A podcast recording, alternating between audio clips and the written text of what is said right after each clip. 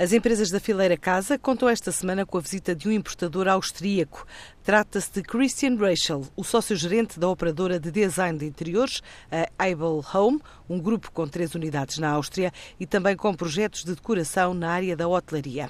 A visita é organizada pela ICEP, está centrada nas regiões centro e norte do país, pela manifestação de interesse em empresas nacionais de cerâmica para mesa e decoração também mobiliário, iluminação, textilar e outros artigos como espelhos ou produtos em vidro.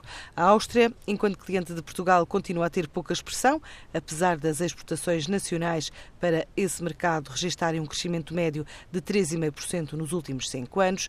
Mesmo assim, a balança comercial mantém-se deficitária para o nosso país. Este mercado austríaco conta com 8,6 milhões de consumidores, está situado em pleno centro da Europa e tem mantido relações privilegiadas com vizinhos como a Alemanha. É considerado uma das portas para destinos do leste europeu.